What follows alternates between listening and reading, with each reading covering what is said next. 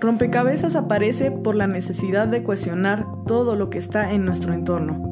Deseamos explorar los pensamientos diversos de las personas a través de una plática original y ligera donde borraremos obstáculos para generar crecimiento. Compartiremos nuevas visiones para comprender posturas ideológicas, sociales y culturales, que son complejas de entender, aterrizándolas a nuestra realidad.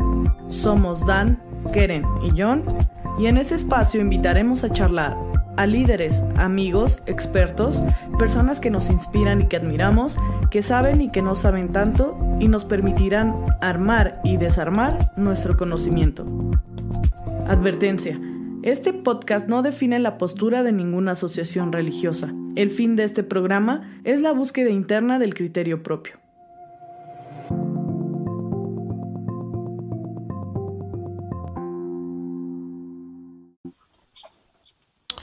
Hola, ¿qué tal?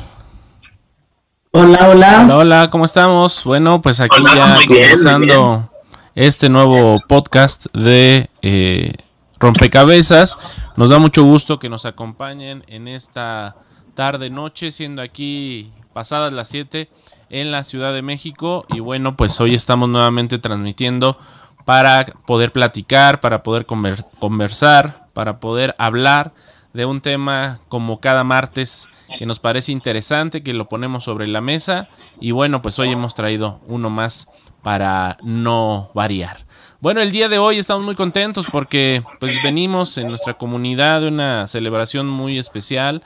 La verdad es de que creo que a, los que la experimentamos pues nos cargó mucho la pila, nos hace sentir muy muy contentos, plenos para redoblar esfuerzos y seguir con nuestra vida cotidiana. Y bueno, pues el día de hoy además estamos contentos también porque pues nos acompañan como siempre los co-conductores de Rompecabezas y les voy a saludar primeramente. Jonathan, ¿cómo estás? Hola, buenas noches. Pues yo estoy súper fascinado, estoy encantado esta tarde porque tenemos a un gran invitado que tuve la oportunidad recientemente de empezar a entablar conversaciones con él y me llevé una gran sorpresa de la habilidad de comunicación, un gran este, conversador. De verdad que el programa que vamos a tener hoy este, va a estar muy fabuloso. Sin duda, sin duda, y ahorita lo vamos a presentar. Pero antes quiero saludar a Keren. ¿Cómo estás, Keren? Bien, bien, aquí pues compartiendo estudio, gracias a Dios. Estamos, esto es una buena señal porque esperemos que prontamente podamos empezar a compartir el rompecabezas como en sus inicios y así poder estar invitando también a otros eh, conductores. Yo estoy feliz ahora de, de estar aquí. John está por otros, otros sitios, pero aquí estamos desde las cabinas de, de Shofar en Santa Fe. Y pues bueno, igual de emocionada, de feliz de poder presentarme junto con ustedes y sobre todo de presentar a este gran invitado que como bien lo dijo John, eh, tenemos la fortuna de conocerlo de hace poco, pero con lo poco que hemos escuchado de él, pues decidimos invitarlo porque luego, luego dijimos, es, una persona que nos puede aportar demasiado.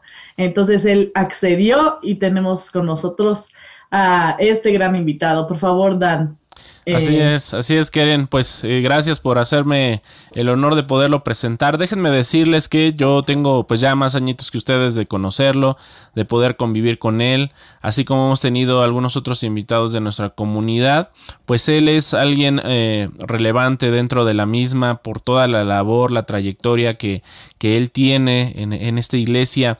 Y, él, a él lo conozco precisamente a raíz de que ingresamos, ¿verdad? A esta eh, a, la parte ministerial de esta comunidad, pues donde nos toca servir, donde nos toca predicar. Y es ahí donde he podido yo personalmente conocer un poco más a Fortino García, que la jerarquía que tiene allí en esta comunidad es de ministro, él predica la palabra de Dios, pero fuera de eso, pues él eh, considero que es un gran ser humano, un, hombre, ¿verdad? Eh, muy valioso para la sociedad y bueno, pues hoy le damos la bienvenida a Fortino García. Fortino, ¿cómo estás?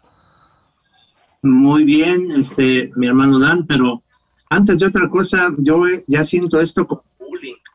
Mi hermano Jonathan dijo gran, mi hermano Keren dijo gran, mi hermano Dan dice gran. Nada más quiero aclarar, se debe al tamaño, ¿eh? No, no piensen que es por otra cosa. Soy gran por el tamaño. Efectivamente. Hermano, hermano Fortino, ya que está mencionándolo, ¿cuánto mide usted, hermano? Un metro ochenta y seis. Nada más Oh. para que vean el tamaño. Imagínense lo que hay dentro de su mente. Exacto. No, no, para nada, al contrario, todo nuestro respeto para ti, Fortino. La verdad es de que créenos que, no- que si lo decimos es porque lo sentimos, lo pensamos, lo vivimos como alguien muy importante eh, para nosotros. Y bueno, pues el día de hoy está como invitado y, recordándoles que eh, este rompecabezas está diseñado precisamente para llegar no solamente a nuestra comunidad, sino a muchas otras personas que de pronto pues pasan por este canal y podamos hablar de diversos temas que son de interés de común en toda la sociedad mexicana, seguramente en alguna otra latina, que es donde podrían estar empatizando un poco más con lo que hablamos aquí. Pero bueno, pues por ahí también quizá haya un europeo, algún asiático este, perdido y que nos daría mucho gusto también, ¿por qué no eh, recibirlo aquí? Nos dará eh, alegría, ¿verdad? Claro, siempre y cuando entienda nuestro idioma. Bueno, pues el formato del programa, ustedes lo conocen, es la idea de poder sentarnos como si estuviéramos en una sala, en una eh, cafetería, en algún lugar platicando entre amigos, entre conocidos y poder eh, poner sobre la mesa diferentes temas. Y bueno, pues justamente el día de hoy, como ustedes pueden verlo en tradición o tradición Ahí está, tradición funeraria es el tema de hoy sobre la mesa y desde ya los invitamos a participar a través del el chat eh, que tenemos ahí en YouTube para que también ustedes puedan comentar, eh, eh, compartir y, y- aportar sobre todo también porque pues la idea es que todos como rompecabezas podamos, podamos charlar sobre esto. Bueno, de tradición funeraria, Fortino, pues hay mucho que hablar realmente, pero en, en México, en México generalmente hay como ciertas costumbres, ciertas formas de pensar, ciertas formas de actuar, cuando pues alguien eh, pierde la vida, cuando alguien fallece, generalmente lo que hace eh, el mexicano pues acude a una funeraria, que en este caso, ¿verdad? Es un lugar donde quizás se consigue la caja, porque aquí en, México se acostumbra mucho eso a enterrar todavía a los muertos. Hay lugares donde eh, se crema, pero digo, a diferencia de otros países, todavía aquí se acostumbra a llevarlos al panteón, pero lo que encierra esta, esta situación este, del velar, eh, de hacer ciertas eh, cosas en, en- esa noche o en esas horas, eh, ¿tú, ¿tú cómo lo has vivido? De, desde, pues qui- quizá tuviste la oportunidad de estar en un, en un velorio en tu primera ocasión, me imagino que cuando eras niño, no sé cuándo te tocó, ¿Cómo te tocó vivirlo? ¿Qué, qué, qué viste? ¿Qué, ¿A ti qué te llamaba la atención en ese momento? Ya que lo mencionas, este, Dan, eh, ciertamente en México tenemos muchas costumbres, eh, muchas de ellas pues desconocemos los orígenes, aunque se pueden rastrear, pero algo típico y característico de los sepelios aquí en México pues es que la gente se viste de negro. Eso Sí. es algo muy característico. También es característico que la gente llega con flores. Eh, otro de los detalles característicos, pues es que ponen una cruz de cal en el piso, ponen cebolla eh, y de alguna manera, pues este, ponen veladoras. También es algo interesante en las costumbres aquí en México. Es cierto, y de hecho, no sé, pero creo que tú has tenido quizá eh, la oportunidad de estar en algún sepelio o velorio, por ejemplo, en Estados Unidos, ¿te ha tocado?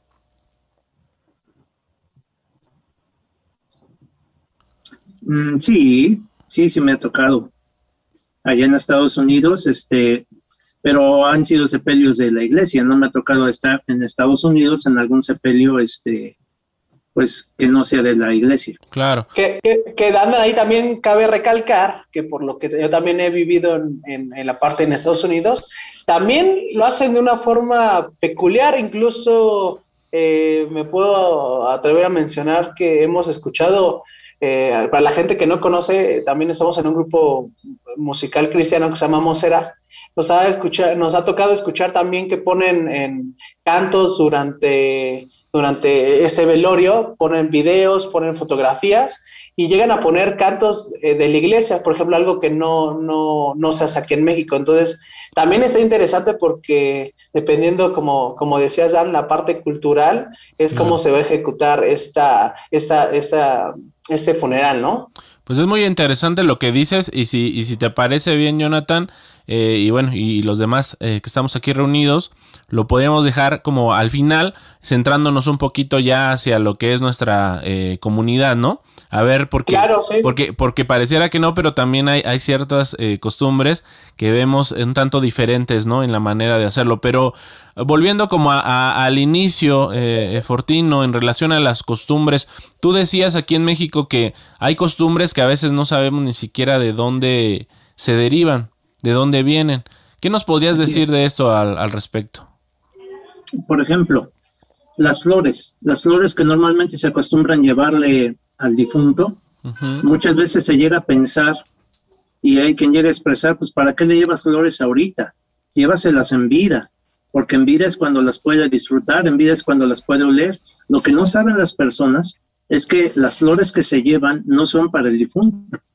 Más bien las flores que se llevan, que la gente lleva, pues tiene, en, principio tenía el propósito de disimular los olores, porque el cuerpo antes no existía lo que el, día de hoy existe, que los preparan, los embalsaman, les quitan el líquido para que no se descompongan pronto, pero hace muchos años no era así. Entonces, ¿qué era lo que sucedía? Que muchas veces esperaban al pariente que venía de lejos, que venía de otro estado o de otro país, y el cuerpo entraba en estado de descomposición, empezaba a oler feo. Entonces, ¿qué era lo que hacía la gente? Pues llevaba flores para que las flores ayudaran un poquito a mitigar ese aroma. Pero esa es una de las razones nada más. Otra de las razones por las cuales a veces se ponen flores es, por ejemplo, cuando alguien muere atropellado en la calle. ¿Qué es lo que hacen las personas? Ahí donde murió, pues ahí ponen un florero y ponen flores para indicar el lugar donde la persona murió. Esa es otra razón. También este, es una forma de despedir a, la familia que ya no va a ver a su familiar y por eso llevan las flores de diferentes aromas, de diferentes olores. Es una manera de motivar a la familia y de recordarle que la vida del hombre pues es como la vida de una flor. También al llevar flores es símbolo de respeto, es símbolo de comunión, de estoy contigo. Y eh, pues básicamente esos son los usos de las flores y es la razón por la cual se llevan flores. No es propiamente para el muerto, sino más bien para apoyar moralmente a los dolientes. A la Fortino, ahí, este, ahí yo estoy escuchando entonces eh, que hay cierto, en ciertos protocolos o en ciertas ocasiones se puede, sí se puede llevar flores. No es una costumbre que tengamos nosotros, pero tampoco sería algo que estuviera fuera del lugar.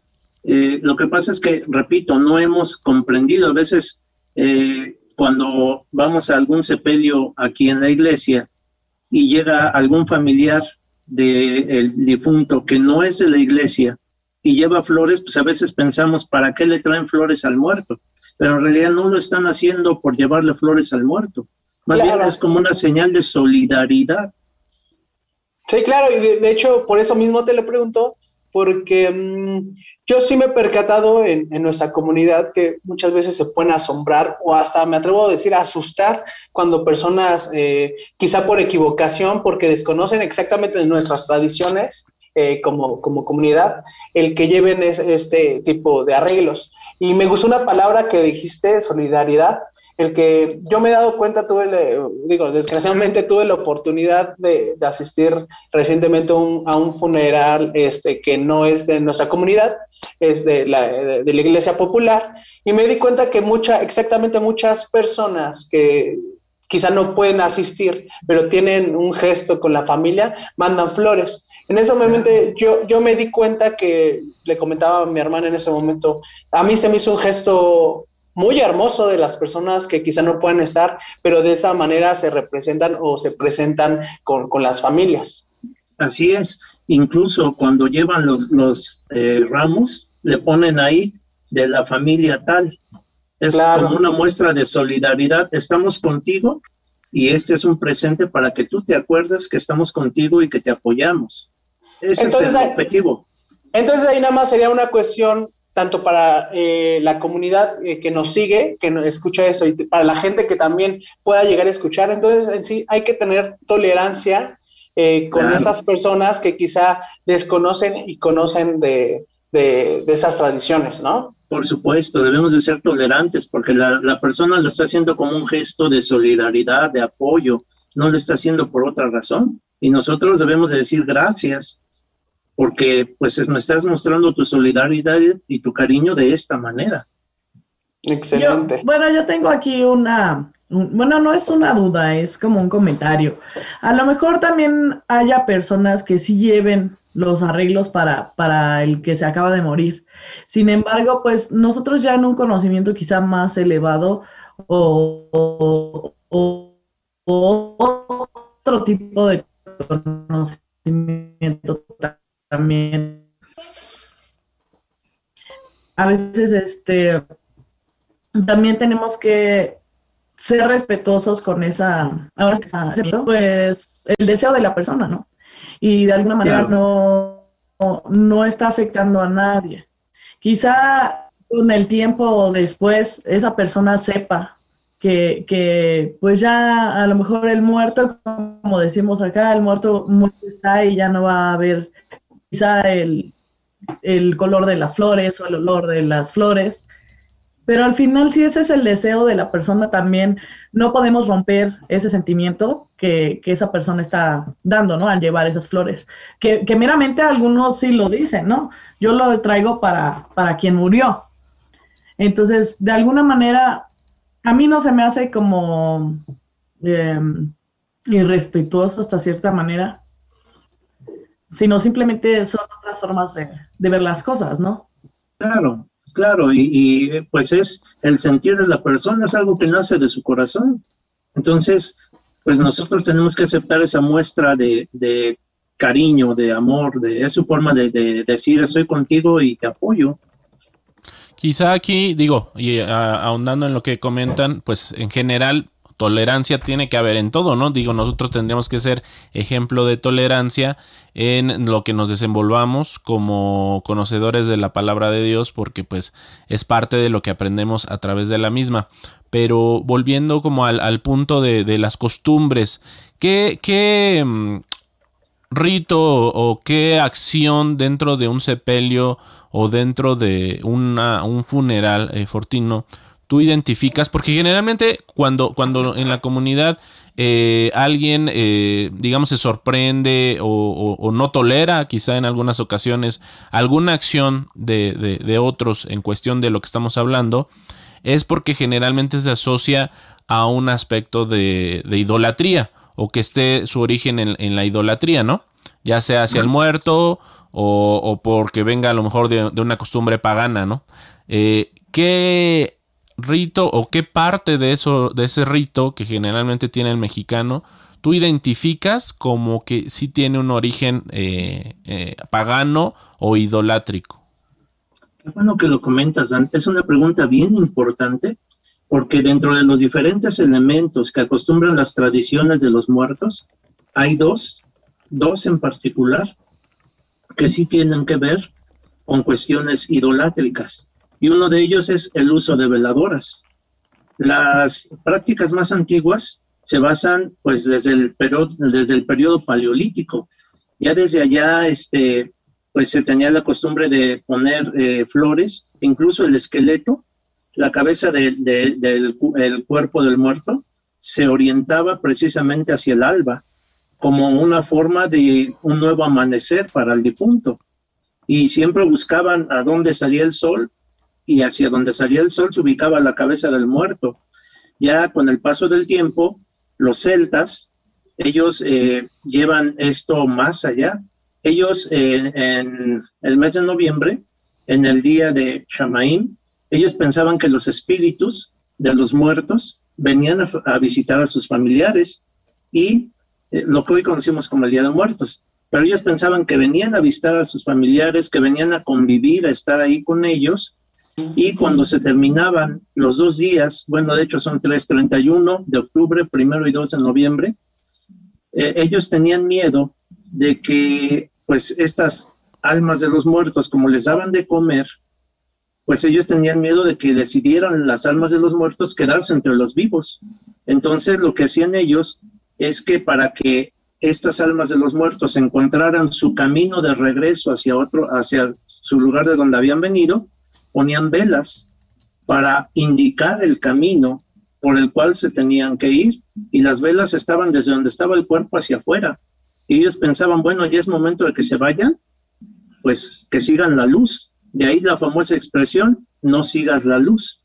Entonces, eh, aquí, aquí viene este punto y además, con el paso del tiempo, los niños se disfrazaban de, de brujitas, de fantasmas y se iban afuera, a donde se hacían grandes hogueras afuera del pueblo para que las almas de los muertos siguieran a los niños y no se quedaran entre los vivos. Wow, entonces, digo, de ahí también se puede entonces entender un poco el contexto del Día de Muertos, ¿no? De la tradición quizá de decir niños. Okay. Ahora, a mí me parece importante, no sé, Jonathan y Dani, obviamente el hermano Fortino, que nos estamos expresando meramente o más acerca de, de los funerales católicos en comparación a los nuestros, porque en México, pues eh, el porcentaje mayor de, otras este, religiones es catolicismo. Entonces, obviamente, pues eso arrastra o arrastramos mucho diferentes tradiciones sin quererlo también a veces, porque no sabemos de dónde provienen y, y lo seguimos haciendo como una rutina ante la sociedad en la que nos, nos este, desenvolvemos y pues muchas veces llegamos a cometer estos errores, pues no con la, decisión como tal de hacerlo, sino porque pensamos que, que así debe ser, ¿no? Por enseñanza. Entonces, sí me parecía importante como mencionarlo, porque a lo mejor no mencionamos este, muchas cosas como del hinduismo, del judaísmo, bla, bla, bla, pero es precisamente por esto, ¿no? Porque como mexicanos estamos empapados un poco más entre las tradiciones católicas. Por supuesto, incluso, este, Keren, cuando alguien muere, la flor típica de este periodo es el girasol. Y pues es la flor de, o el cempasúchil. Los dos, las dos flores se ocupan en este tiempo. El girasol y el cempasúchil están relacionados con el sol y con esa idea de que los muertos tienen que regresar allá donde vinieron. Vinieron del cielo y tienen que regresar al cielo y para que encuentren su camino, pues vamos a ayudarles con velas y con flores amarillas para que sigan hacia el sol. Y otro elemento importante, bueno, que yo he escuchado, eh, por ejemplo, de esta parte que decía de la luz y todo esto, también utilizan manteles debajo del, del féretro, por así decirlo, manteles blancos o sal abajo del féretro, también simbolizando esa luz. Es algo que yo, que yo tenía entendido acerca de, Mm, no precisamente. Lo, lo, que se hace es que se pone una cama de tierra, no en todos los lugares, o de cal. Y esta cama de cal que se pone abajo, cuando alguien muere, su cabeza se pone sobre un tabique. Estamos hablando de una costumbre ancestral, no se hace tanto actualmente, pero se dibujaba una cruz de cal, como tal, una cruz, y se colocaba al muerto en la misma posición en que fue crucificado Jesús. Y ellos lo que decían, pues es que de alguna manera esa cruz de cal representaba este, las tres horas de agonía de nuestro Señor Jesucristo.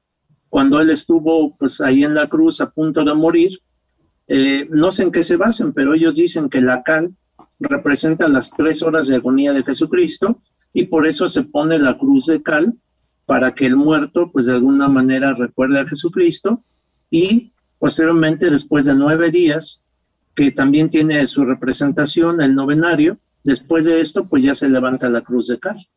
Ok. Muy bien. Oye, yo, tengo una pregunta, no sé si alguien más tiene una pregunta. No, no, adelante. más bien un, un comentario quizá que vendría este eh, bien por los que nos estén siguiendo, que no sean de la comunidad, porque igual ahorita estamos como cuestionando la cuestión, esta situación de la idolatría, de, de, de, de, que no se dirija como al muerto, ¿no? pero en, en, en realidad digo, la gente percibo que está como acostumbrada de que de alguna manera sí, cuando tú haces un funeral, un sepelio, te estás como despidiendo del, del, difunto, ¿no? Del muerto, este, como que le, tienes que dedicar, vaya, como sus últimos, tu, tu, último momento, ¿no? Entre, entre el difunto y, y, tú. Y, y, quizá en este sentido sería bueno, y aprovechando pues que está aquí Fortino, que de manera muy breve, porque igual no es el tema, pero está muy relacionado, eh, cómo, como, ahora sí que como comunidad, cómo nosotros concebimos la condición del muerto, porque creo que ahí está la, la, raíz de por qué hay ciertas cosas que nosotros ya de inicio estamos diciendo, bueno, esto es idolatría, ¿no? Esto es ya como que irte a, rendir eh, un culto quizá al muerto, pero por qué nosotros en ese sentido no, no evitamos, vaya, esto que está relacionado con, con, la, con la idolatría o en un momento como que con el culto al, al muerto. No sé si podrías, Fortuna, hacer como que de una manera muy resumida el por qué nosotros eh, eh, evitaríamos ese tipo de situaciones en un sepelio. Por supuesto. Eh, la Biblia dice, nada más voy a leer dos versículos únicamente para explicar esta parte. Nosotros tenemos un alto concepto de la vida. Nosotros creemos que todo lo que se puede hacer es en vida. Si me voy a ganar la gloria, como algunos le llaman, el cielo, como le llaman otros, la vida eterna, como le llamamos nosotros, conforme a la Biblia, todo lo que yo pueda hacer para lograr eso es en vida. Ya de muerto, pues ya no podemos hacer absolutamente nada. La Biblia dice en Eclesiastés 9, 4, aún hay esperanza para todo aquel que está entre los vivos porque mejor es perro vivo que león muerto, porque los que viven saben que han de morir, mas los muertos nada saben, ni tienen más paga, porque su memoria es puesta en olvido. También su amor, su odio, su envidia, es decir, todos sus sentimientos, feneció ya, ni tienen ya más parte en el siglo en todo lo que se hace debajo del sol. Y esto lo escribe Dios a través del sabio Salomón, que es el escritor del libro de Eclesiastés. Como nos podemos dar cuenta, a través de estos versículos, el muerto ya no sabe nada. Ya no hay nada, absolutamente nada, que podamos hacer para ayudar a un muerto. El, rezarle, hacer ciertas prácticas, incluso la Biblia registra en la primera Corintios que hay quienes se bautizan por los muertos. O sea, como mi papá fue un borracho, un mujeriego, pues yo me voy a bautizar a nombre de él para que Dios perdone sus pecados a través de mí y pues yo lo pueda ayudar de esta manera. La Biblia dice que no, que no se puede hacer esto. Esto lo dice 1 Corintios. No quiero leer el versículo por el tiempo, pero ahí dice que hay algunos que se bautizan por los muertos. Y este concepto no es bíblico. Quiero leer el, el último versículo, les dije que eran dos. Eh, en el libro de los Salmos encontramos algo bien interesante. Es muy importante que lo tengamos presente, porque la Biblia dice que no podemos hacer absolutamente nada por un muerto. Dice el libro de los Salmos, Y este versículo es, es claro, no, no da lugar a dudas. Dice el libro de los Salmos lo siguiente. Denme un segundito. Y en este sentido, este versículo creo que es el más claro y por eso se los quiero dar. Salmo 49. Dice así, hay algunos que piensan que cuando una persona se muere, yo le puedo ayudar a través del dinero, dando limosnas, dando diezmos, dando algo material, pero dice el Salmo 49, versículo número 6, los que confían en sus haciendas y en la muchedumbre de sus riquezas se jactan, habla de los hombres que tienen dinero, 7, ninguno de ellos podrá en manera alguna redimir o rescatar a su hermano, ni dar a Dios su rescate, porque la redención de su vida o el rescatarlo de, de, su, de la vida es de gran precio y no se hará jamás. Entonces, según el concepto bíblico, lo que el hombre puede hacer por su salvación es en vida. Ya cuando se muere, él no puede hacer nada porque ya su memoria es puesta en olvido y yo que estoy vivo, según este versículo, el Salmo 49, 4, tampoco puedo hacer nada por él. Por eso nosotros le damos un alto concepto a la vida y la muerte, pues creemos que ya no se puede hacer nada. Y, antes de que Jonathan preguntes, perdón, nada más como para ampliar un poquito eh, de manera muy resumida, eh, cuando tú dices que el hombre entra ya en, un estado, eh, bueno, creemos que es, entra en un estado de inconsciencia, nosotros, por ejemplo, no creemos en la ida al cielo, creemos finalmente que, que efectivamente el cuerpo es puesto en el sepulcro y, ahí digamos que se desconecta todo, o sea, no hay como que un ser que se desprenda de, sí, ¿no? Y que, y que tenga, a lo mejor como a veces lo vemos en las películas, ¿no? De que tenga conciencia de que, ay, mira, ahí quedó mi cuerpo y ahora pues yo tendré que ir ya sea o al cielo, ¿no? O al, infierno desde la, el punto de vista de, en lo común, ¿no? Entonces nosotros no, no tampoco creemos en eso y eh, en ese sentido es por eso que ya no, vaya, lo que hagamos, ¿no? Y aún quizá hasta las lágrimas que derramemos, porque hay, ¿no? Y, yo he visto quien, quien dice, ¿no? Este, le llora ahí al muerto, pero le llora como diciendo regresa, ¿no? O a veces pidiendo hasta perdón. Entonces para nosotros no procedería porque es eh, alguien que ya está inconsciente, que ya no te escucha, o sea, no hay algo como que esté ahí vagando, como a veces se piensa, que tampoco esté como escuchando lo que tú estás este, diciendo. Recuerdo mucho cuando yo era pequeño que en algún familiar que murió, este, llegaron los policías, porque él era policía, hicieron ahí como un pequeño rito, aplausos. Pero, pero me llamaba mucho la atención que una de sus hijas decía, es que no quiero que se quede aquí porque él, él va a estar solo, ¿no? Él va, él, él, este, no le gustaba estar solo. De alguna manera, digo, yo, yo entiendo el dolor, ¿no? De una persona que a veces puede actuar quizá, este, pues, por, por el dolor, pero en ese sentido, por ejemplo, eso tampoco lo compartiremos porque finalmente ya el hecho de que esté solo ni siquiera él se va a enterar, vaya, ¿no? E, es más, ni vas a ver dónde va a ser enterrado, ni vas a ver este si, si finalmente se hizo su voluntad de que lo llevaran cargando, ya está inconsciente. Pues, Voy a, pues antes de darle la palabra a mi hermano Jonathan, nada más para cerrar el comentario a mi hermano Dan y ahorita le permitimos hablar. Es cierto, el muerto no sabe absolutamente nada. Esa creencia de que si no te portas bien va a venir tu abuelita a jalarte los pies es incorrecta. El muerto ya no sabe si me está yendo bien en la vida, si me está yendo mal y no puede hacer nada por mí. Nada más voy a dar un versículo. Job, capítulo número 14, nos dice en el versículo 19, las piedras son desgastadas con el agua impetuosa, que se lleva el polvo de la tierra.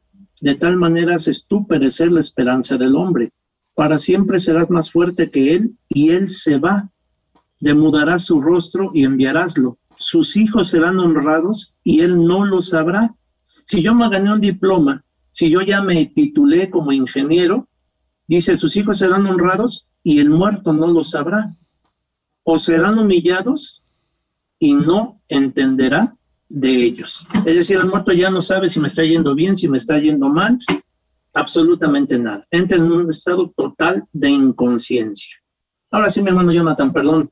Tenía dos puntos aquí para, para hacer la plática y el debate, ¿verdad? Este, eh, tengo dos puntos. El primero sería el, ¿qué tan malo, por ejemplo, todas las cosas como la que comentaba Dan, eh, que muchas veces o muchas cosas de las que hacen realmente son para la familia? Porque no es realmente hacia, sabemos que el muerto no lo, no va a poder eh, los aplausos, no los va a escuchar, pero muchas veces se hace reconocimiento y también como hacia la familia. No sé qué tan bueno y malo sea mientras no eh, estés en contra de algo hacia Dios. No sé cómo lo ven. Bueno, eh, a la familia lo único que podemos hacer pues es brindarle apoyo moral. No podemos hacer más por la familia, porque repito, lo que el, muerto hizo, pues en algún momento Dios lo va a tomar en cuenta, sea bueno sea malo. Ya no podemos hacer nada por el muerto, lo que sí podemos hacer y mucho es por la familia. Y lo que podemos hacer por la familia de entrada es escuchar. A veces somos muy dados a hablar y muchas veces el doliente lo único que necesita es que lo escuchemos. A veces le decimos, ¿cómo te sientes? Pues, ¿cómo quieres que me sienta? O sea, a veces hacemos preguntas que no son correctas. Muchas veces un apretón de manos y un abrazo sincero es más que suficiente, porque cuando él siente ese amor, esa empatía, empieza a llorar y se desahoga. Y yo no necesito muchas veces ni siquiera decir algo, pero sí podemos brindar un apoyo emocional a la familia. Claro, de hecho ahí, Fortino, ahí me gustaría comprometerte que en algún momento hubiera una segunda vuelta del tema de cómo deberíamos de comportarnos en, un velorio, que quizá a lo mejor ese me gustaría separarlo y hablarlo en algún momento en algún otro podcast, claro, si es que eh, nos quieres acompañar, ¿verdad, Fortino? Y antes de pasar es un honor para mí. Pasar antes con Keren sería el segundo punto que ya entendí que la intersección por los muertos no, no, no creemos, no creemos que podamos hacer nada por el muerto. Pero tengo una pregunta. ¿Se puede pedir por el alma hasta cierto punto? No, no, porque... ¿Por e-, Es otro tema que también sería muy interesante, lo que tiene que ver con la transmigración de las almas. Okay. En, la escritura eh, se nos habla acerca de este punto pero no existe como tal la transmigración de las almas. Es decir, la persona se muere y el alma representa las emociones. Cuando andamos de novios le decimos a la muchacha, te quiero con toda mi alma. El alma es el conjunto de emociones, de sentimientos que tiene el ser humano. Eso es el alma. Y cuando un hombre se muere, su alma se muere también con él, desaparece. Entonces no sirve de nada que yo ore por el alma de alguien que ha muerto porque su alma ya no existe. El alma es deshecha como es deshecho el cuerpo con el paso del tiempo. No existen las almas en pena, que sería otro tema diferente. Sí, no, de hecho, sí lo siento ahí, estoy, se siente ahí jalón de orejas para mí, porque entonces la pregunta sería más, ¿se puede pedir por el espíritu? Tampoco.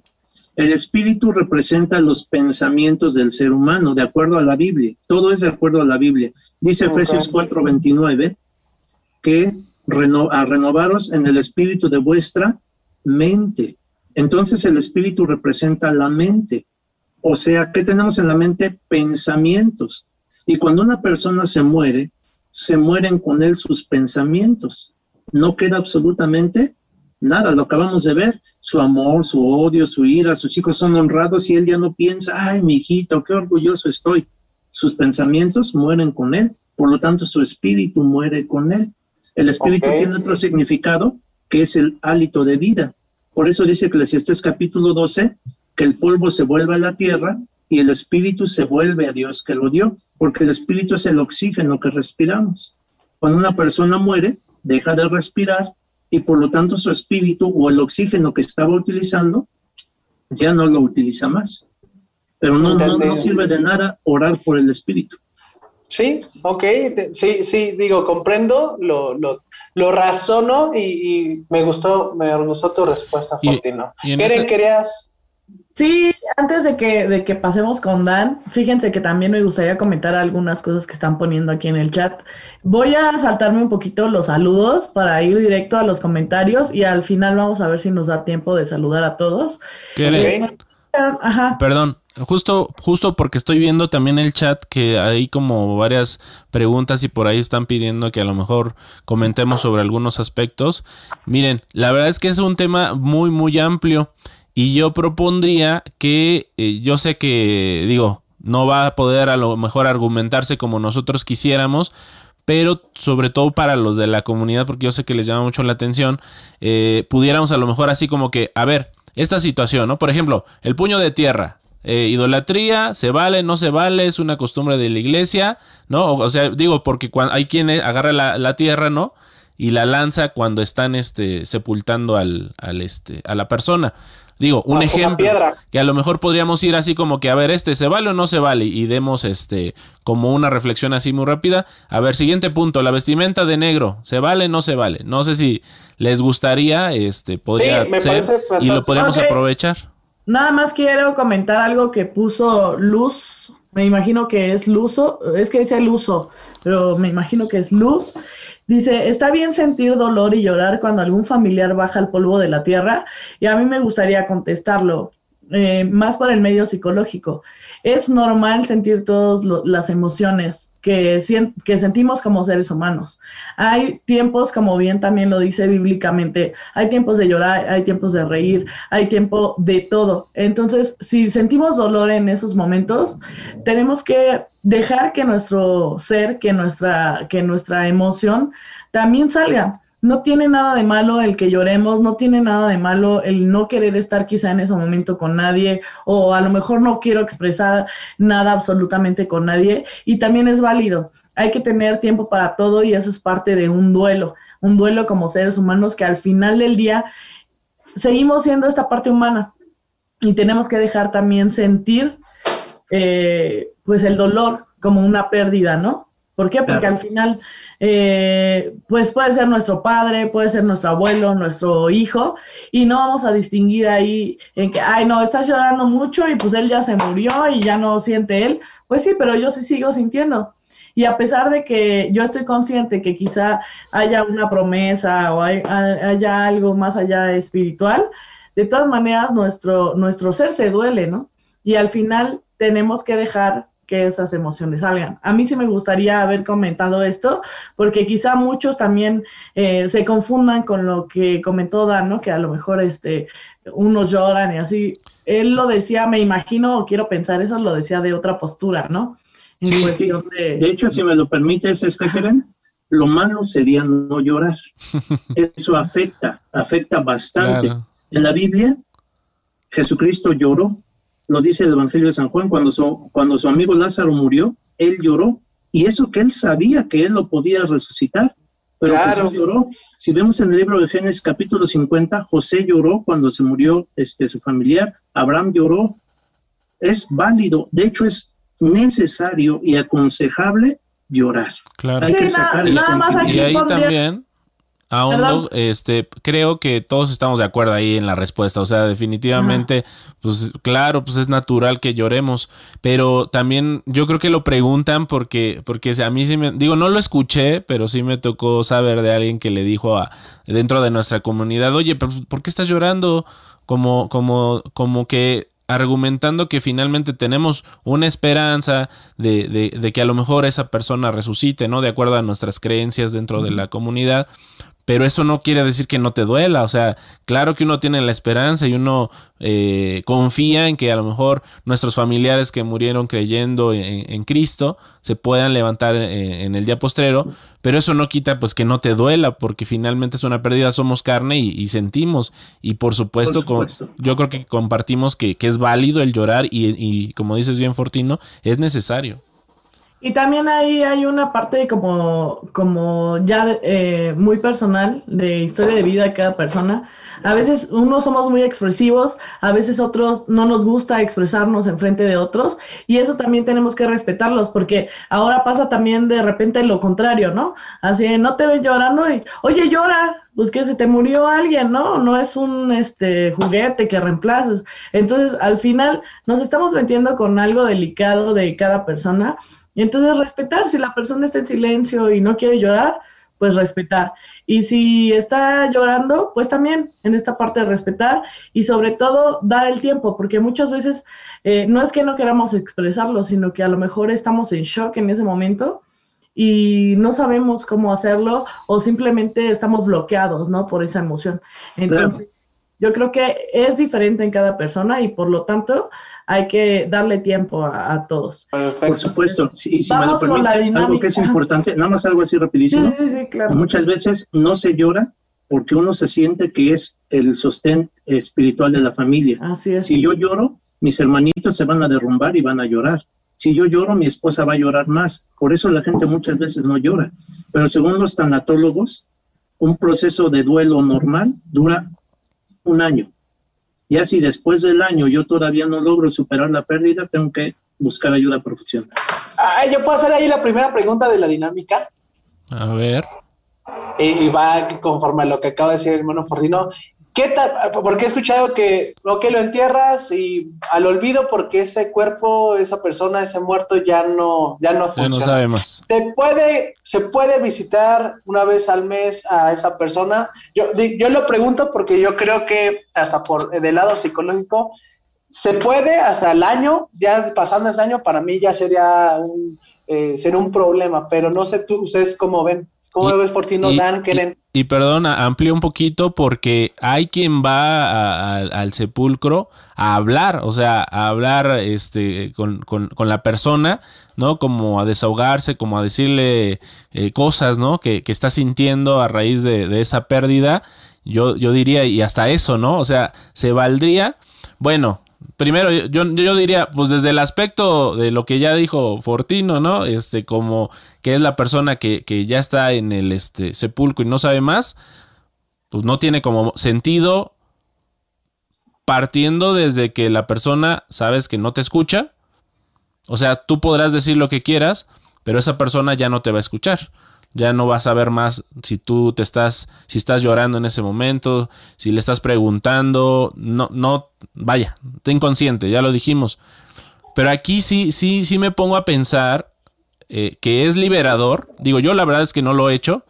Como que, como yo personalmente, justo por esto que estoy diciendo, como que diría, bueno, no tiene mucho sentido, no lo haría, pero no dudo que sea muy liberador para alguien que de pronto, eh, justamente en ese duelo, este requiere, ¿no? Estar como, como cerca de la tumba y de alguna manera, si tú quieres, como que, perdón la expresión, marearse uno mismo y decir, no, bueno, pues necesito desahogarme, decirle cosas que no le había dicho, seguramente será muy liberador, pero eso no quita que sea como que un tanto, pues, innecesario, eh, porque pues ya no te va a escuchar. A lo mejor para ti lo es, ¿no?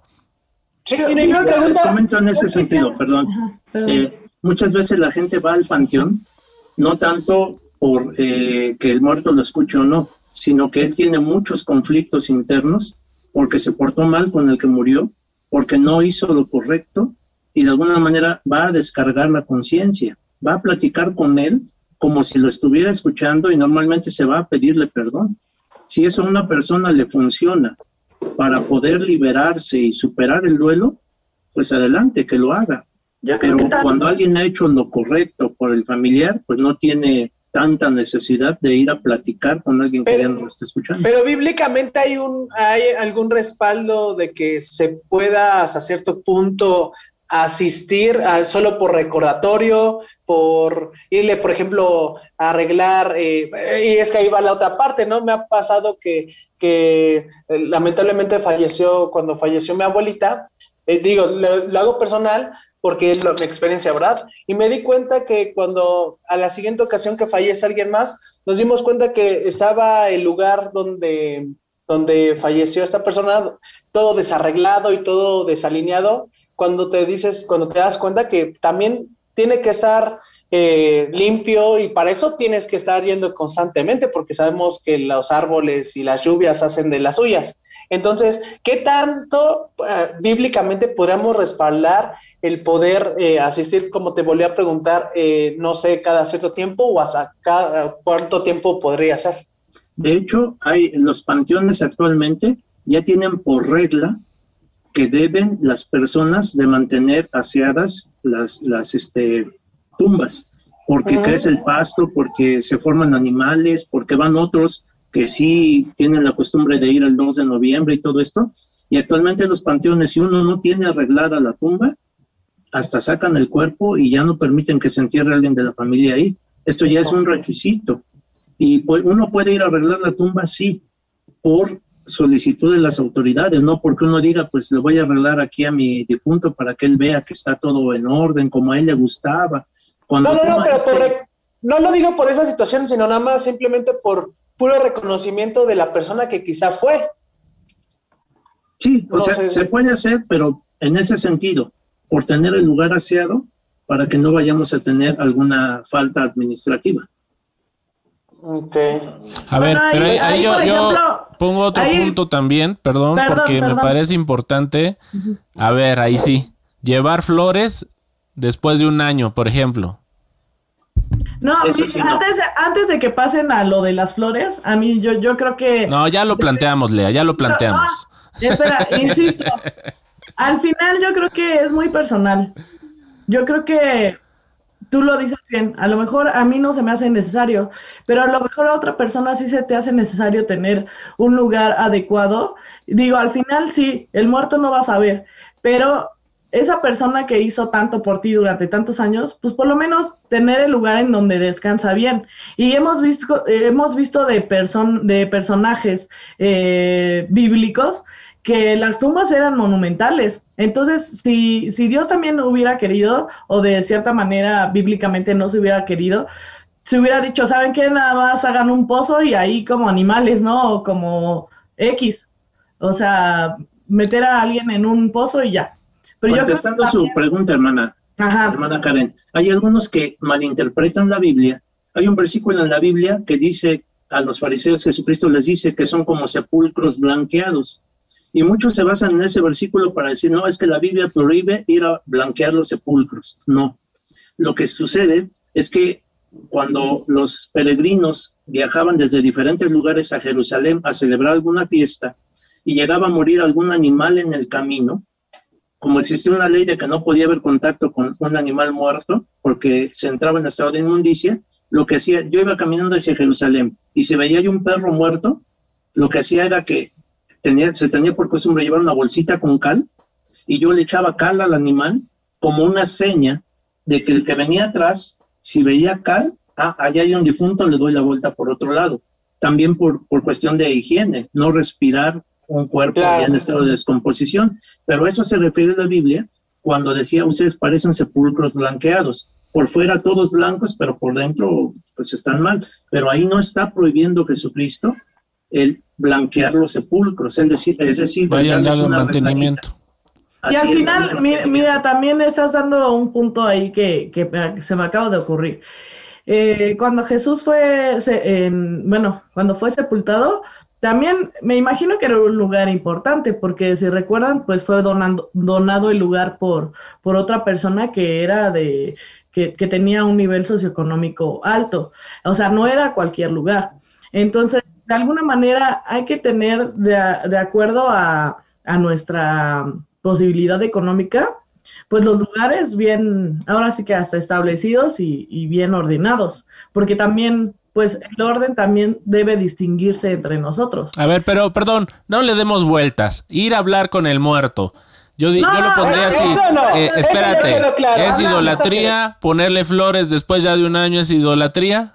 ¿Sí o no? No es correcto. No es correcto llevar flores porque ya toma otro matiz. Cuando en un sepelio alguien lleva flores es como muestra de solidaridad, ya lo comentamos, pero que yo vaya a llevarle flores, pues eso sí ya toma otra connotación. Exacto. No es necesario. Sí, digo, en, mantenimiento, pues eso digo, todos lo tenemos que ir a hacer, ¿no? Pero ya llevarle flores, eso sí ya no es correcto. Y repito, si alguien le hace bien para superar su duelo, ir en algún momento al panteón y platicar, pues hasta cierto punto lo puede hacer porque si eso le va a ayudar a superar su duelo, adelante. Pero una cosa es ir a desahogarse ahí y otra cosa es pensar, voy a platicar con mi mamá a ver qué consejo me da. Porque esto sí ya iría en contra de la escritura porque el muerto no me va a decir nada.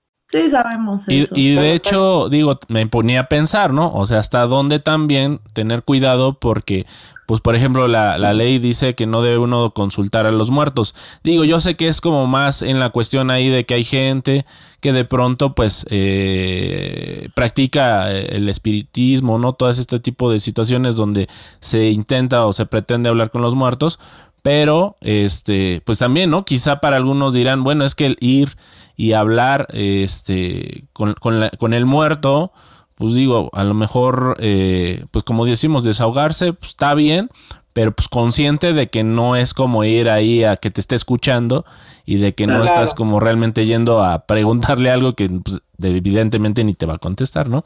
Pero bueno. Antes de que pasemos a otra cosa, eh, les había dicho que había dos cosas porque me hicieron una pregunta y no la acabé de contestar. Sí. Les dije que había dos cosas que sí tenían que ver con la idolatría. Y la segunda cosa, aparte del uso de las veladoras, la segunda cosa que sí tiene que ver con la idolatría es el vestirse de luto, el vestirse de negro. ¿Por qué? Porque eh, se pensaba, las tribus, sobre todo los indios americanos, ellos pensaban que el alma del muerto podía salir de ellos y podía introducirse en los vivos para ocultarse, entre comillas, para ocultarse y que esto no sucediera, que el alma del muerto se me pudiera meter, pues ellos hacían ciertos rituales mágicos y se pintaban de negro. De ahí nace la idea de pintarse de negro para ocultarse de las almas y que cuando salgan, no, pues aquí no hay nadie, aunque esté lleno de gente, pero como todos están de negro, no, pues aquí no hay nadie, pues me voy a otro lugar a ver dónde me meto. Eso tiene que ver con la creencia de la transmigración de las almas, que es otro tema. Pero aquí lo interesante es que esto sí tiene un trasfondo, de alguna manera pagano, en los indios de Norteamérica. Ya con el paso del tiempo en el Imperio Romano, fueron los reyes católicos en el siglo XVI los que oficializaron que era necesario y promulgaron un edicto el vestirse de luto. Esto es hasta el siglo XVI y fueron los reyes católicos, pero esto sí tiene un origen pagano. Aclaro, antes de darles la palabra, el hecho de que yo vaya al panteón vestido de negro, todo está aquí. No significa, ay, el hermano viene vestido de negro, el hermano se está disfrazando de las almas. No, a lo mejor así andaba yo vestido ese día y se presenta el sepelio y me presento así. O a lo mejor es la ropa que tenía limpia y me presento de negro. Pero nosotros como organización religiosa sabemos perfectamente bien pues que las almas no salen y andan penando y se pueden meter en mí. Entonces, si algún día vemos a alguien que va al sepelio vestido de negro y es de la iglesia, pues nosotros no vamos a pensar, el hermano se está ocultando del alma que puede andar penando. No, se está ocultando, se está eh, vistiendo de negro, pues porque así se le ocurrió ese día o porque era lo que tenía. Pero hay otros que sí se visten de negro con esa otra intención. Pero ahí yo, te, tenía una pregunta, por ejemplo, sabemos que, y no nada más en la cuestión cultural de México, sino yo creo que ah, por lo que he visto a través del tiempo, en todo el mundo generalmente se visten de negro para ir a un funeral. Entonces, no, no en todo el mundo, hay lugares donde se visten de blanco. De blanco, por ejemplo, entonces, ¿qué sería lo mejor que para simbolizar o para hacer todo esto? Porque otra vez es es esta, esta cuestión, esta tradición de vestirte de algún color en especial, dejémoslo así, es en sí para demostrar tener la, eh, eh, la empatía con los familiares que, que, está, que están en duelo, es para demostrar esa solidaridad. Entonces, mi pregunta es, ¿habrá que hacer eh, algún color o algo en muestra de solidaridad? ¿O cuál sería la mejor muestra de solidaridad con la persona?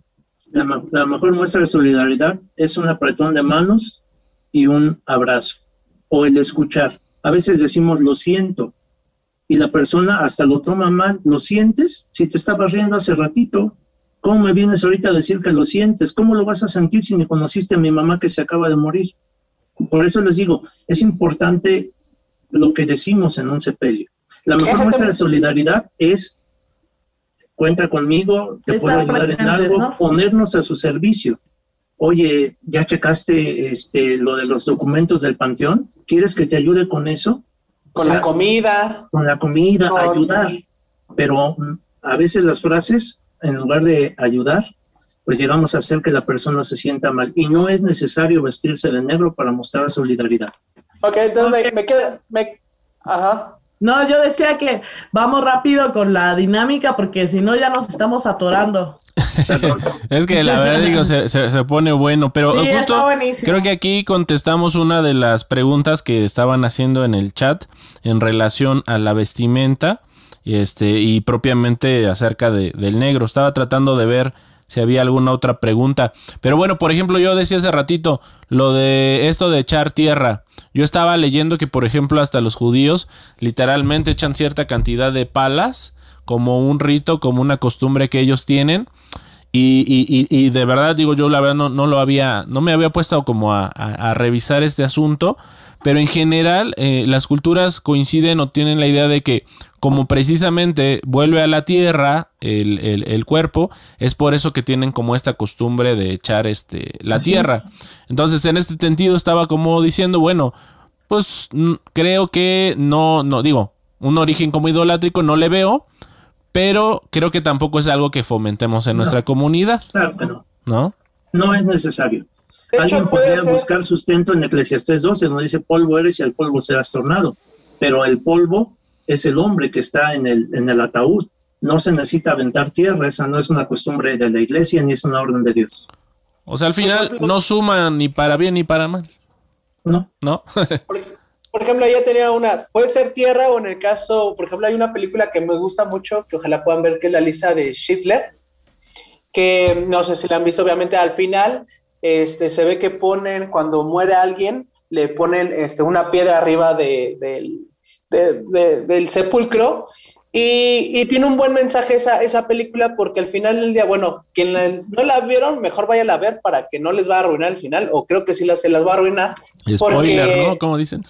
El spoiler, porque al final cada año las personas que gracias a él sobrevivieron, les van a poner una piedra en símbolo de recordatorio de que gracias a esa persona este, están con vida. Entonces, por ejemplo, ese gesto, eh, y yo particularmente sí lo he hecho eh, con los familiares que, fallecieron, en, simbolismo de, estamos aquí, si alguien lo llega a ver en ese sentido, alguien más, vea que hay un reconocimiento hacia esa persona. Entonces, vuelvo a lo mismo, no es un, es un gesto tanto para los que lo puedan percibir, un gesto de ti hacia esa persona, y también no, no le veo eh, como, como algo malo o algo en contra de Dios. No sé cómo ven Lo malo podría estar en este sentido, porque muchas veces las personas nunca convivieron con el difunto ni con la familia, pero pues ahí pongo mi piedra y la persona cuando llega el familiar a verlo, ay, aquí está la piedra de la persona, si nunca conoció, es más, ni le hablaba, entonces, en, lugar de, en lugar de prestarse algo positivo, se puede prestar a nada más lo hizo por sobresalir. Pero no, no hay necesidad de llevar piedras. Al final yo creo que, o yo entiendo a John lo que está diciendo, eh, también lo hacen los judíos en general, no nada más en, en la película, y es para, para darle esa marca de, de visita al lugar muchas veces, pues la mayoría de las veces quien va a visitar una tumba van a ser los familiares. Muy raramente va a ir una persona extraña a visitar una, una tumba. Entonces, más bien es como esta parte que yo también no veo lo malo en este aspecto, en cuestión de decir el reconocimiento de que sí a través de nosotros. No, yo siento que las personas que, que, por ejemplo, en este caso, mis abuelos que ya murieron, mi, mi tío que ya falleció, al final dejan algo en nosotros que nos hace crecer como personas y es ese reconocimiento hasta para uno mismo de decir, no me voy a olvidar de lo que aprendí y voy a seguir como fomentándolo quizá a las siguientes generaciones, a ser mejores, ¿no? Obviamente. Pero pues sí, ya ahí se mete un poquito más eh, la cuestión, insisto, personal. Así es. A ver, yo pongo otra sobre la mesa.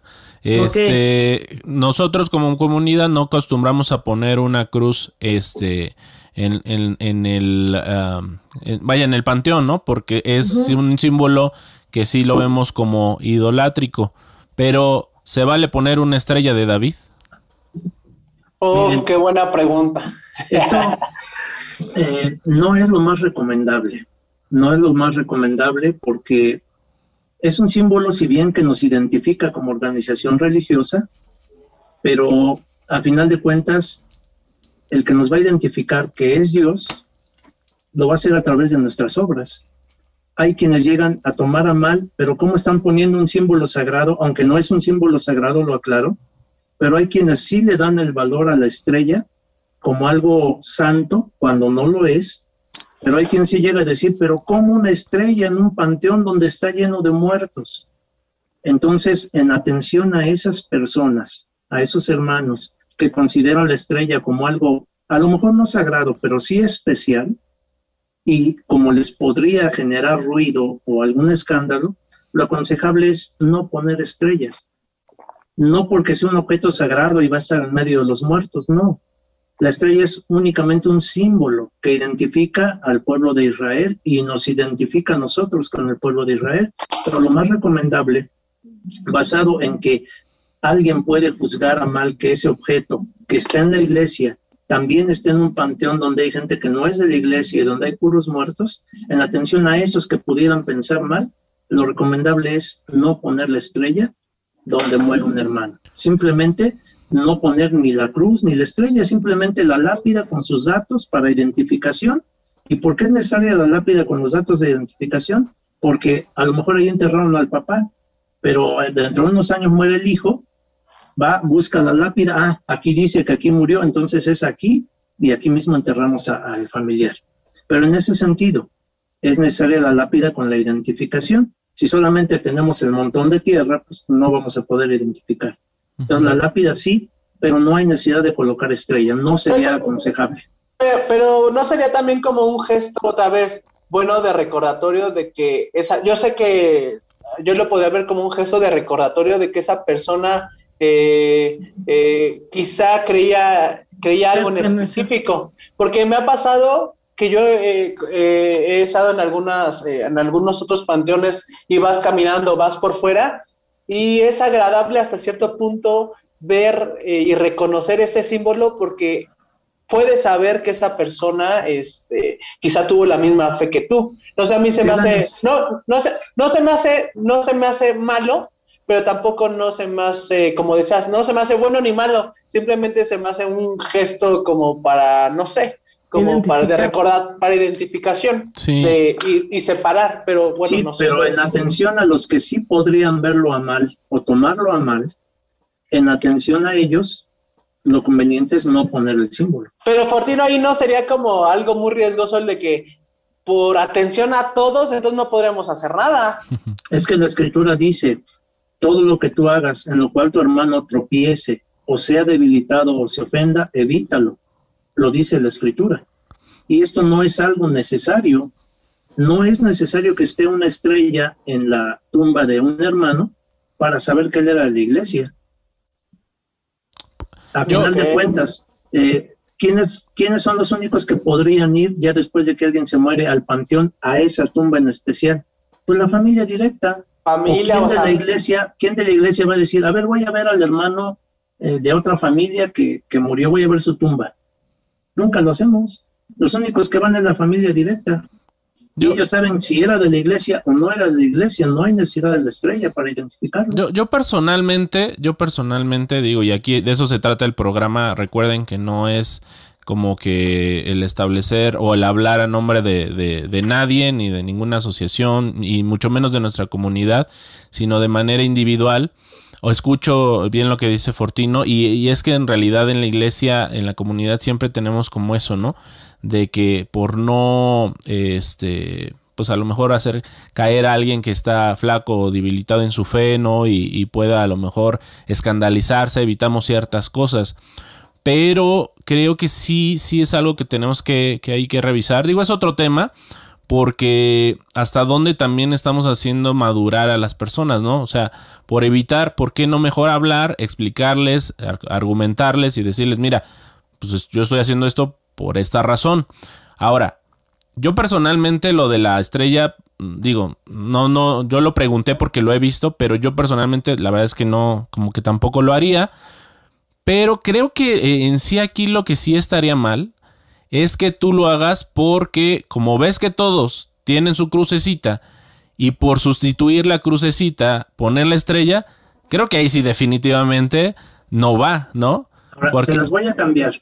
Perdón, perdón por la interrupción. Y creo que con esto va a quedar claro. A ver. La estrella, para muchos, es un símbolo satánico. La estrella de seis picos. Muchos que no conocen dicen que la estrella es un símbolo satánico. ¿Qué pasa si va alguien al panteón y ve ahí en la tumba la estrella? Va a decir, aquí murió un satánico. Lo que no saben las personas es que el hexagrama cuando está encerrado en un círculo, sí es un símbolo satánico y se utiliza para hacer brujería. La estrella de David cuando está encerrada en un círculo. Pero esto no lo saben todas las personas. Ahorita tenemos una situación en, Tijuana con una hermana que acaba de entrar a la iglesia y así como entró se salió. Y le dijeron, ¿qué no le gustó? Es que ahí tienen símbolos satánicos, ¿cómo me voy a quedar ahí?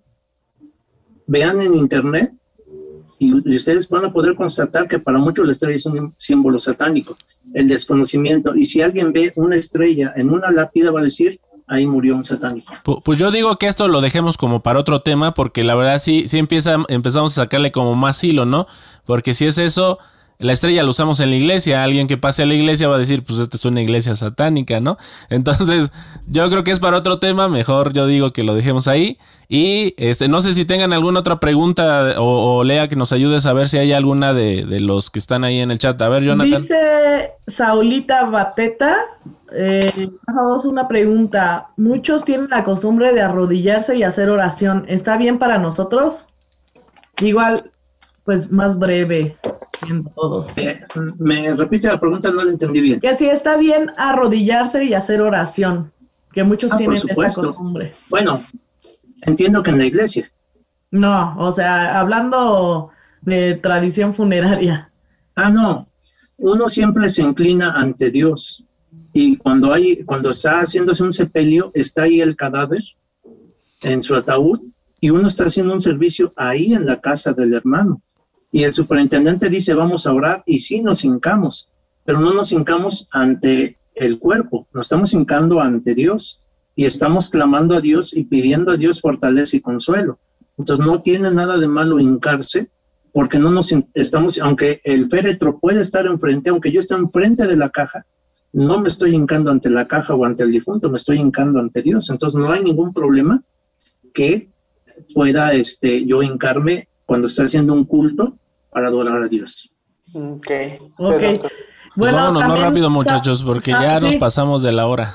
Saulita Beteta dice, ¿por qué lo soñamos y vienen a platicar como si estuviéramos con ellos? Me gustaría responderte esto, pues es meramente psicológico. Al final, pues como somos humanos, muchas veces pues deseamos, ¿no? Esta, hablábamos de las emociones, deseamos a veces que esté esa persona todavía presente en nuestras vidas, en nuestras situaciones diarias, y pues lo estamos pensando, lo estamos pensando tanto así que pues hacemos que nuestra misma mente pues nos traiga este tipo de sueños o este tipo de emociones en las que pensamos que nos están contestando, pero pues meramente no podemos decir que nos están contestando ellos. Entonces, no sé si alguien quiera complementar esto, pero yo lo veo como meramente como una sustitución emocional misma que el cerebro provoca para hacernos sentir tranquilos. Sí, totalmente. Yo tenía la última pregunta. Hacia adelante, hermano. Rapidito, totalmente de acuerdo. Es correcto lo que usted dice, hermana, pero también está la otra parte. Pero esto nos daría lugar a otro tema. A veces el enemigo también hace travesuras. Quiero dejarlo de este tamaño. Entonces, o puede ser lo que usted dice, o puede ser que el enemigo esté haciendo travesuras. Ok, para cerrar, mire, hermano, voy a hacer la última pregunta. Me gustaría hacer una ronda, digo, salvo los likes y los comentarios nos indiquen que quieren una segunda vuelta de estos temas, pues ahí se va a ver, hermano, para ver si lo volvemos a invitar. Sería, el, el siguiente tema tal vez sería el tema de cremación y como lo que habíamos platicado, cómo comportarnos, qué decir, qué no decir. Eso me gustaría reservarlo para quizá otro programa, si usted lo permite. Y mi última sería, mi última pregunta sería, eh, por cuestiones también de modas, por eh, estos nuevos servicios eh, grandes de marcas grandes que hacen este, todo esto, estos procesos, me he dado cuenta que hay uno que es como se empezó a volver de tendencia de moda, que es la fotografía en el, en el, en el lugar. Yo lo leo de dos maneras, antes de darles las palabras, yo lo leo de dos maneras. Una, se podría prestar para idolatría la gente que no sepa poderle orar al muerto o, esa. Pero la otra también yo lo veo y lo he visto en, diversas fuera, fuera de la iglesia, que lo hacen para ver la, cómo era en vida, eh, el último momento quizá, o recordarlo de esa forma que mejor que ver al muerto, ¿no? Que también esa es otra pregunta y que se va a hacer para la siguiente, de si puedes ver o no al muerto, ¿no? Ese lo vamos a dejar. Pero, ¿qué opinan sobre esta parte de esta, eh, de las fotografías impresas en, en, en el lugar de, del, en, el lugar del sepulcro o en el velorio? No sé quién quiere empezar. Bueno, si quieren opinar ustedes. Pues yo, yo personalmente digo, si es final, nada más como para decir, miren, pues él es final eh, quien, quien ha fallecido, ¿no? Y, y, de alguna manera por el cual estamos aquí reunidos, pues yo, yo no le veo nada de malo. Si lo estás poniendo ya con una veladora o algo por el estilo, bueno, pues de ahí sí no, porque pues, ah, estás como venerando a un muerto, pues nada que ver, ¿no? No sé, Fortino. Perfecto. totalmente de acuerdo. No tiene nada de malo tener ahí la fotografía. Es que depende de cada persona. Hay quien al paso del tiempo ve la fotografía, lo recuerda, se pone mal, llora y termina guardando la fotografía. Pero digo, no tiene nada de malo, no se está infringiendo ninguna regla de tener ahí la fotografía. Ok, excelente respuesta, Keren. No sé si querías. Lo mismo, yo creo, yo insisto, yo creo que voy de acuerdo con un comentario que hizo el hermano Joshua Mendoza. Al final, mientras no tengamos establecido como tal uno, una norma dentro de nuestra comunidad, yo estoy hablando de nuestra comunidad porque es lo que nosotros ejercemos. Claramente, quienes nos están viendo de otras comunidades o de otras religiones, podrán pensar o actuar de manera diferente. Pero yo creo que mientras no haya un establecimiento como normas, leyes o situaciones ya en que qué se puede y qué no se puede, yo sí me, me, atrevería a decir que nos deberíamos regir conforme lo que nosotros sentimos siempre y cuando no afectemos a otras personas ni estemos en contra de, de cosas hacia Dios. No sé si me, alcanza a explicar. Algunas veces simplemente es como tener otra foto de cualquier otra persona en, en, nuestro hogar. No lo hacemos para idolatrar a esa persona, sino como un recuerdo de la situación que vivimos con esa persona. Entonces, no sé si Sí, y de hecho ahí va, ya para terminar, este, ¿hay algún libro, hay algún manual, hay algún protocolo escrito? Sí, sí, ¿dónde se puede conseguir? ¿Cómo lo podríamos, en dónde encontrar? ¿En alguna página con ustedes? ¿Hay algo, algo físico que nos, eh, nos pueda decir el cómo? Miren, es muy, este, somera la información que tenemos muy escasa. Hay un libro que se llama Manual del Obrero Efectivo este libro es donde vienen todos los servicios y oficios que puede hacer un predicador de la Iglesia de Dios israelita. Y en la página número 62, ahí habla de los cultos fúnebres. Y ahí es donde viene la información, pero es una información muy concisa que da algunos consejos, pero obviamente hay muchos temas que no se tratan aquí que estamos tratando ahorita, como las flores. Es solamente un resumen de lo que puede o no hacer un obrero en un culto fúnebre, pero pues está muy conciso. Pero, qué bueno que existen estos foros para ampliar. Entonces es de parte de cómo el obrero debe actuar, no como en la comunidad. La comunidad debe actuar. No, eso va enfocado al obrero. Y partiendo de la idea de que tú como comunidad, como iglesia, acudes a tu obrero para decirle, oiga, esto es correcto, esto no es correcto, ¿no? O sea, él de antemano tiene como una guía que es este, este manual, ¿no? Así es. Que con todo ello... debería de ser predicar acerca de la muerte. Claro. Y de todo lo que tiene que ver con esto. Digo, y, vuelvo, a, vuelvo a repetir, digo, aunque aquí estamos preguntando, pero como que a la vez quizá no hace mucho sentido porque la idea del programa no es como exponer la idea de la comunidad, sino más bien el, la, la opinión propia. Pero digo, ya que lo están tocando, creo que sí son de los puntos que tenemos como que quizá a trabajar, ¿no? Como, como comunidad para tener un poquito más de uniformidad en, en, en la manera en la que desarrollamos nuestros sepelios y, velorios. Eh, pues no sé, yo creo que ya sería eh, momento de ir cerrando. Dado que nos hemos pasado 30 minutos, digo, ya lo veíamos venir porque eh, lo comentábamos con John, de que es un programa que, que, eso se presta. Hay mucho que hablar, realmente hay muchas cosas que, que seguir platicando y, a veces decimos, este, ay, pues dejamos para una segunda ronda. Yo sé que hay varios temas que se han quedado así, pero, pero sí, este, dada la, la, la solicitud de, de, varios, porque hoy están siguiéndonos varios, pues yo creo que pronto le tendremos que dar este seguimiento a, esta, a este programa. No, si el hermano se sintió cómodo, si se sintió cómodo, si se sintió ese, preparado para la segunda ronda de preguntas, pues nosotros encantados, hermano. Una tercera, si fuera necesaria. Es nuestra obligación como predicadores atender las necesidades de la Grey. Excelente. Si la Grey tiene dudas, tenemos que resolver las dudas. Así que cuenten conmigo las veces que sea necesario. Algo, algo fuera, un poquito fuera del tema y quiero aprovechar que estás aquí, Fortino, y que hay la confianza. Fíjate que me llama la atención, por aquí ahorita vi un, comentario y por ahí nos dejaron cuando estuvo el hermano Oscar Calderón con nosotros, eh, algo muy similar, y es de que nos dicen que nos tenemos que dirigir con respeto al, ministro por ser un ungido. Este, y antes de, escuchar tu opinión, Fortino, porque yo creo que nos ayudaría mucho el, saber si, si, si, estamos cumpliendo con esto o no, porque quizá a lo mejor nos estamos excediendo. Este, primero, a Jonathan le dejamos la tarea para los que nos ven de contactar al invitado, le explica la dinámica y generalmente, salvo que el invitado diga, pues no, no estoy de acuerdo con, con la dinámica, se negocia una manera de llevarlo. Algo que creo que se expresa es la confianza con la que nos dirigimos. Este, por eso lo platicamos previamente con el invitado y es hablarnos de tú si el invitado lo permite. Digo, independientemente de eso, con hermano Fortino, este, pues quizá por los años, ¿no? Yo no a todos, evidentemente, los ministros les hablo de tú, pero quizá porque eh, crecimos, ¿no? Eh, ¿no? No exactamente a la par, pero más o menos hay algo de eso, que fuimos creciendo en el ministerio y, siempre nos tuteamos y, no es la intención faltarle al respeto nunca y por esa confianza es que le hablo al hermano de tú. Pero, pero no sé tú, Fortino, digo, ya fuera, además de lo que estamos diciendo, y honestamente, este, ¿Hay alguna falta de respeto eh, consideras en el formato, en la manera en que nos dirigimos? Pues también como recomendación para tener cuidado cuando invitemos a algún otro ministro de la, de la iglesia.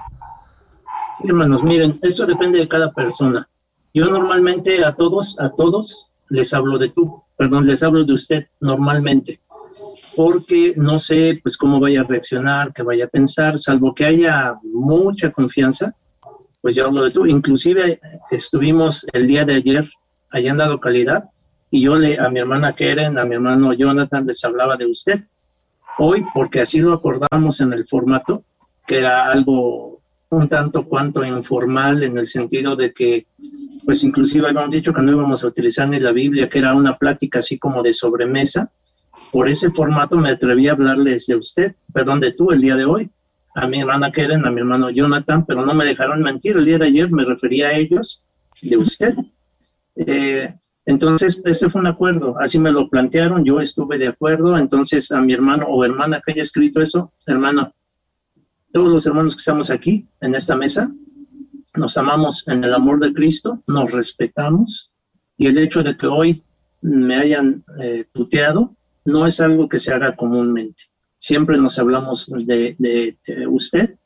Entonces, no, no tengan esa idea, mis hermanos. Mis hermanos no me faltaron al respeto, yo no lo tomo así porque fue un acuerdo entre nosotros. Entonces, no, hermanos, yo los amo, mis, mis hermanos me aman, ayer estuvimos conviviendo y no pasa nada. De verdad, se los digo de todo corazón, no, para mí no hubo falta de respeto porque fue un acuerdo previo, pero pues vuelvo a lo que les decía, si esto genera en algún hermano cierta, eh, mi hermana porque se, o, hermano porque se atrevió a expresarlo, pero a lo mejor haya otros que no lo expresaron y por eso es lo que yo les decía, si esto puede generar este, alguna situación, pues lo mejor es hablarse de usted, no, no perdemos nada. El formato se puede seguir llevando hablando de usted. Y finalmente, digo también para los que nos siguen a lo mejor por primera vez, ¿no? Porque por eso se les hace extraño y, y de pronto quizá no, no, entienden la idea, pero eh, ya el hecho de, romper un poquito con, con esa barrera que, que, creemos los que estamos en el programa, por eso lo proponemos a los invitados de, de en un momento dado, si así lo aceptan, de tutearnos, eh, eh, no es una falta de respeto, al contrario, es como romper una barrera que pretendemos llevarla hacia quienes nos siguen y que no son de la iglesia. Este programa tiene la intención de llegar a más personas y que sea un ganchito más, un ganchito más para que se acerquen a la iglesia y que, y que justamente no vean ningún tipo de barrera, se sientan en la confianza y que esto los lleve pues a, consumir los contenidos que en ese sentido más nos interesarían eh, que consuman, que son por ejemplo nuestras reuniones en, en la iglesia para que este pues ahí finalmente se desarrollen espiritualmente, se acerquen a Dios y, bueno, esa es la idea como la concebimos. Eh, pues ya veremos si nos da resultados o no, pero, pero les agradecemos su comprensión a todos los que nos siguen y por eso quise aprovechar también para, para hacer este paréntesis y que, y que nos ayuden también en, en la concepción del formato. Bueno, pues ya cerrando, Dan, no sé si me den la oportunidad, me voy a ir lo más rápido posible para no dejar a nuestros seguidores ahí con la mano estirada, como solemos decir aquí en México. Saludos a Zaquerétaro, no voy a decir los nombres, me voy rápido. Hasta eh, nos visitan de Pasco, Washington, también de Villahermosa, de Emiliano Zapata, de Houston, Texas. Eh, por aquí vi a alguien también de Toluca, eh, de Metepec. Hay varios, varios de California, también de Los Ángeles. Eh, algunas personas de la Ciudad de México, de Pensilvania. por aquí vemos bueno, entre, entre muchos otros, esos estados de Bakersfield, California también, de Puebla, de Chicago. Fíjense que hoy estuvimos súper bendecidos porque tuvimos bastante quórum y entre esas sorpresas, pues muchas personas de otros países y de otros estados de otros países por lo que pues también estamos muy agradecidos de que nos sigan, de que sigan cada ocho días este rompecabezas. Por aquí nos dicen que no temamos de pasarnos del horario, pero yo creo que es más que nada para no aturdirlos, porque son temas muy interesantes, como ya lo han visto, muy largos, y en los que nos podemos seguir yo creo que toda la noche. Entonces hay que tener también ese respeto también para nuestro invitado que, que se ha dado el tiempo de, de estar con nosotros, y de la misma forma que lo dijo Dan, el que sea de tú o de usted, finalmente es con todo el respeto, con todo el cariño. Ayer lo expresábamos, eh, esa también admiración que tenemos hacia él, a pesar del poco, del mucho tiempo que eh, le empezamos a conocer. Esperamos que esta relación sea larga y duradera y sobre todo comprometerlo a que sea un tema eh, próximo para que pues resolvamos más dudas, ya que pues es importante conocer este tipo de cosas. Y pues al final, este, lo importante aquí es llevarnos pues algo que comentar, algo que pensar y algo que estudiar para las ocasiones en que lo necesitemos. Y pues yo me despido aquí de, de todos ustedes, rompecabezas, de mis amigos Dan, Jonathan y ahora de nuestro hermano y amigo Fortino. Eh, esperando que tengan una grata noche y muchas gracias nuevamente por seguirnos en nuestras redes sociales, en Spotify, en, en YouTube y ayúdenos a compartir, dando like también a, nuestra, a nuestro podcast para que esto llegue a más personas. Y para toda la gente para toda la gente nueva que nos está viendo, estamos tocando temas muy diversos, desde, deporte, este, existen los dinosaurios o no, este, de cualquier tema que ustedes nos propongan. Bueno, ya no existen. Bueno, ya no, pero bueno, quién sabe, ¿verdad? Por ahí, si hay por ahí uno vivo todavía. Este, pues, pues solamente de los que ya llevan mucho tiempo estudiando y no salen de la escuela. no, sí, es invitarlos a que también nos digan qué, temas les gustaría, si proponen algún invitado. Aquí, este, con mucho gusto vamos a leer los mensajes. Yo de verdad me siento muy afortunado, eh, Fortino, por eh, haber aceptado este gran reto, porque sin duda a veces el estar en vivo corremos ese riesgo, ¿verdad? El de eh, acertar con las preguntas, con las respuestas, tratar de expresarnos bien. Y de verdad que yo me he llevado una grata sorpresa contigo el cual eh, me he dado cuenta que eres un gran conversador, eres un gran comunicador. De verdad, yo te felicito mucho todo el esfuerzo que estás haciendo, no solamente segura, para nuestra comunidad, sino seguramente para, para eh, expresar y para llegar a más vidas. De verdad, te agradezco mucho que estés aquí, que Dios te siga bendiciendo, al igual que Dan, como siempre, que Dios te bendiga, Keren, que pasen buenas noches.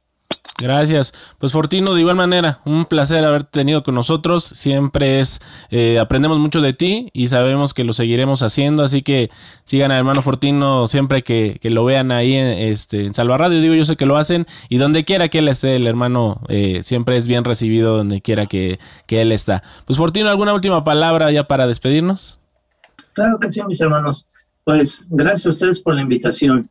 Estos foros son necesarios porque a veces no podemos en la iglesia por el formato que tenemos, pues analizar muchos detalles como estos, pero gracias porque tienen esta buena iniciativa y les reitero, pues siempre estaré a la orden de ustedes y de la amada iglesia y en lo que les pueda servir y ayudar. Y pues qué bueno que estamos trascendiendo la barrera, porque muchas veces me gustó lo que dijo mi hermana Keren, hermano y amigo y ojalá y algún día podamos vernos todos así, como hermanos y amigos. Así que, pues les deseo una feliz noche, mis amados hermanos. Gracias por haber estado aquí al pendiente de la transmisión y pues que el Todopoderoso les conforte, les guarde y les proteja. Pasa a vosotros, hermanos. Pasa, vosotros. Pues gracias a todos los que nos siguieron en esta noche. Los esperamos el próximo martes. Bendiciones. Buenas noches. Pasa a vosotros. Pasa a vosotros.